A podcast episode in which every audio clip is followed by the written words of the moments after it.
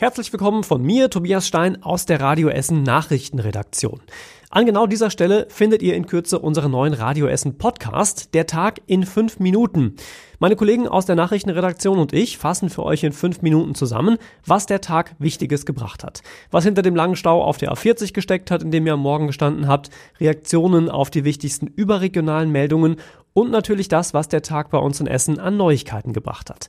Gibt's kurz, kompakt in fünf Minuten für alle, die kein Radio im Büro haben, für alle, die nicht den ganzen Tag die Nachrichten verfolgen und natürlich für alle, die abends einfach in Kürze nochmal wissen wollen, was der Tag bei uns in Essen Wichtiges gebracht hat.